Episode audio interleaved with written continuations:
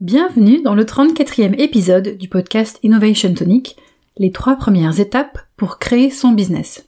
Innovation Tonic, c'est des conseils pour les entrepreneurs débutants. Chaque semaine, je vais te donner mes meilleures astuces, outils et conseils pour développer un business avec lequel tu sois parfaitement aligné. Je vois énormément de préoccupations autour du statut juridique parmi les créateurs d'entreprises, et notamment beaucoup de questions autour de la micro-entreprise. Est-ce que je peux euh, développer telle activité avec une micro-entreprise? Et euh, on voit à peu près tout et n'importe quoi comme proposition d'activité. Alors quand même, la micro-entreprise, je précise que ce n'est pas fait pour tout et n'importe quoi. Je suis pas expert comptable, et de grâce, je t'invite à aller discuter avec un professionnel sur ces questions-là, mais je vais quand même donner deux trois petites précisions. Le choix du statut juridique, il dépend de plein de choses. Il dépend du fait que tu sois demandeur d'emploi ou non, de ta situation personnelle, familiale, euh, de tes besoins en matière de santé, de retraite, et bien sûr aussi de l'activité de ton entreprise et de comment tu envisages de la développer. Bref, on peut pas choisir un statut comme ça au hasard, et c'est pas parce que tel statut euh, convient bien à des entrepreneurs que tu connais que c'est adapté pour toi.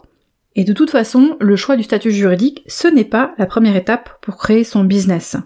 L'autre sujet que je vois régulièrement, c'est j'ai créé ma boîte, j'ai mis mes produits sur un site internet et je ne vends pas. Mais qu'est-ce qui se passe? Pour éviter d'en arriver là, commence par t'assurer que tu as bien accompli les trois étapes suivantes. Alors on commence avec la première, c'est définir ta proposition de valeur. La proposition de valeur, c'est ce que tu vas faire pour tes clients. Par exemple, tu peux dire je vais vendre des vélos. Ok, ça c'est ce que tu vas effectivement vendre, mais c'est pas ce qui fait que ça te rend unique. Euh, donc la proposition de valeur, c'est définir ce que tu vas vendre, mais avec tes particularités à toi.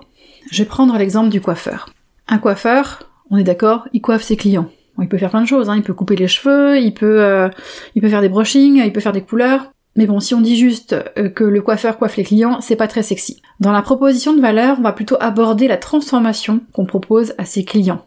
Si je reprends l'exemple du coiffeur, euh, une cliente, par exemple, qui va dans un salon, va se sentir plus belle et en confiance à la sortie que quand elle y est entrée. Forcément, un professionnel a travaillé sur son esthétique et normalement, si tout va bien, elle se sent belle à la sortie. La proposition de valeur du coiffeur pourrait par exemple être J'aide mes clientes à se sentir belles et en confiance en leur proposant une coupe adaptée à leur morphologie.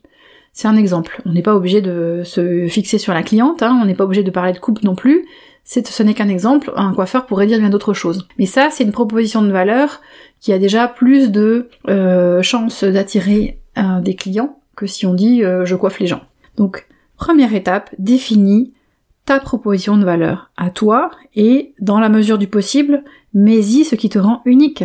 Tout particulièrement quand tu es euh, quand tu exerces un métier qui est exercé par de nombreuses autres personnes. Si tu te lances dans le graphisme, il va quand même falloir expliquer aux gens pourquoi ils devraient faire appel à toi plutôt qu'à quelqu'un d'autre. Les graphistes, il y en a beaucoup. Donc ça, c'est dans ta proposition de valeur que tu vas le définir. Ensuite, deuxième étape, le client idéal. Alors il est très important de comprendre que ces deux premières étapes dont je te parle, la proposition de valeur et le client idéal, sont en fait indissociables. Et ce sont les bases de ton business. Rien qu'avec ça, tu as déjà défini euh, l'essentiel de ce que, de ce qui est vraiment important pour pouvoir vendre. Ton client idéal, c'est la personne à laquelle tu aimerais vendre ton offre, c'est avec laquelle tu rêves de travailler, que ce soit un produit physique ou un service. Alors tu peux la définir avec des critères euh, démographiques, c'est un homme ou c'est une femme, elle a 40 euh, ans, euh, il a 25 ans, euh, définir un lieu géographique.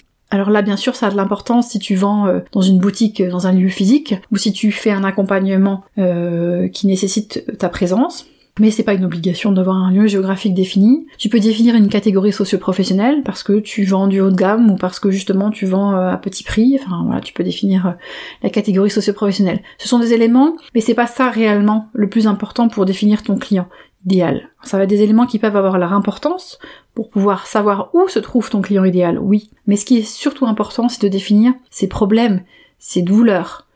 Qu'est-ce qui lui pose souci? Bien sûr en rapport avec ce que tu veux lui vendre. Parce que s'il n'y a pas de problème, s'il n'y a pas de douleur, la personne n'achètera pas. Même si c'est quelque chose qui paraît complètement futile, dont on pourrait, qui ne satisfait pas un besoin dit essentiel, il y a quand même une douleur derrière. Quand on va s'acheter du maquillage, c'est parce que, ben, je sais pas, on a envie d'être belle, euh, ou on veut cacher des imperfections, on veut plaire. Il y a plein de raisons. Il y a des douleurs derrière. Même si euh, on peut se dire que le maquillage c'est un objet euh, qui n'est pas indispensable, il y a un vrai besoin derrière, une vraie douleur chez les clients. Et l'autre élément important de, ton client idéal, ce sont ses habitudes en lien notamment avec ce problème, par exemple, où est-ce qu'il achète, ou est-ce comment est-ce qu'il satisfait ce besoin euh, pour le moment, euh, sans, sans ta solution, mais pas que. Ces habitudes, c'est ce qui va aussi permettre de savoir où tu vas pouvoir le toucher, comment tu vas pouvoir communiquer pour toucher cette personne. Et bien sûr, mieux tu connaîtras ton client idéal, mieux tu lui vendras. Enfin, j'arrive à la troisième étape, c'est définir ton offre lorsqu'on est plutôt dans le domaine du service, ou bien ça peut être un catalogue. Il s'agit maintenant de construire une offre sexy qui donne envie à ton client d'acheter. Et si tu es dans le domaine du service, je te conseille de commencer simple avec une seule offre. Alors c'est quoi une offre? Parce que c'est une question que je me posais au début quand j'ai commencé. Ça résume ce que tu proposes au client comme transformation, les bénéfices qu'il va y gagner et le coût, bien sûr. Euh, tu as aussi évidemment des descriptifs des caractéristiques de ton offre de service, mais attention, c'est pas ça que tu dois balancer directement à ton client quand tu prospectes. Hein. À lui, tu lui parles douleur et transformation que tu lui proposes. Si tu vends des produits physiques, alors là c'est plutôt un catalogue que tu as besoin d'élaborer. Assure-toi cependant que tu gardes une unité, une logique d'ensemble. Selon ton type de clientèle et la nature de tes produits, tu auras peut-être aussi besoin d'autres éléments, des fiches techniques, des fiches commerciales, etc. Pour euh, résumer tout ce qu'on vient de voir, je vais te donner un exemple. L'autre jour, je voyais un message sur euh, dans un groupe Facebook d'une personne qui a créé euh, son entreprise il y a, il y a pas très longtemps, euh, qui vend des produits, enfin qui vend des vêtements pour notamment des vêtements pour bébés. Elle a mis, elle a fait un site internet, elle a mis ses produits en vente et puis elle vend très peu de produits. Et elle demandait pourquoi. Elle cherchait de l'aide. Alors il y a des personnes qui lui ont répondu et il y avait effectivement des problématiques techniques qui qui, qui avaient besoin d'être réglées voilà, cela dit, son site internet était bien fait, ses produits étaient euh, joliment pris en photo, il n'y avait rien à redire. Le problème, c'est que cette dame-là vend des vêtements pour bébé en voulant s'adresser aux parents. Et donc elle a des questions euh, de, euh, de, qualité des vêtements, de produits respectueux de la peau des bébés, écologiques, etc. Et euh, en général, quand on a ces critères-là, eh bien il y a le prix qui va avec. Euh, ces produits euh, sont, sont, chers. Le, les vêtements coûtaient en général plusieurs dizaines d'euros la pièce, même souvent 70-80 euros pour une pièce ou pour un ensemble. Ce qui peut se comprendre au vu des efforts faits par les fabricants, avec peut-être une fabrication, avec certainement une fabrication française. Sauf que quand on est parent, on n'a pas qu'un vêtement à acheter et on ne peut pas se permettre de, enfin pour la plupart des gens, il y a des gens qui le peuvent certainement, mais pour la plupart des gens, on va pas pouvoir se permettre de dépenser 70 ou 80 euros pour chaque pièce de vêtement qu'on va acheter, sachant qu'en plus là c'était des vêtements plutôt pour des bébés, les bébés bah, ils grandissent, il faut donc régulièrement leur racheter une garde-robe. Autrement dit, ça cible son client idéal, elle pensait aux parents, mais c'est pas des parents qui vont acheter ces, ces objets-là. Ça va plutôt être des gens qui veulent faire un cadeau. Donc ça peut être notamment des grands-parents par exemple, en tout cas de la famille, qui va offrir une, deux pièces de vêtements en cadeau de naissance ou en cadeau euh, à une occasion euh, anniversaire ou autre, et qui va effectivement avoir ces mêmes euh, envies, ces mêmes critères de, de qualité du produit, mais qui pourra se permettre de mettre un peu plus d'argent que des parents qui doivent acheter 20, 30, 40 pièces de, vêtements et ça régulièrement. Voilà pourquoi il est important de définir bien sûr ta proposition de valeur, ce qui te rend unique, ça ça avait été très bien fait par la personne, mais elle s'était trompée au niveau de son client idéal, euh, et plus exactement au niveau de ses besoins et ses douleurs.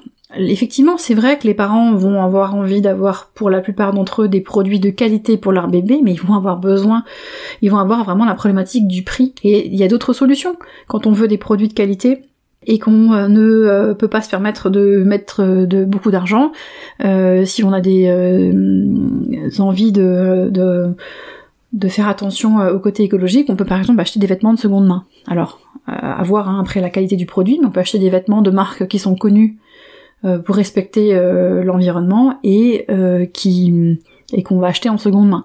Il y y a certainement d'autres choses à faire qui ne viennent pas à l'esprit là tout de suite, mais la préoccupation du prix pour des parents de jeunes enfants qui ont donc dû dépenser euh, énormément d'argent euh, pour acheter euh, des meubles et, tout le matériel qui est nécessaire pour s'occuper de bébés ne vont pas pouvoir dépenser plusieurs dizaines d'euros pour chaque pièce de vêtement.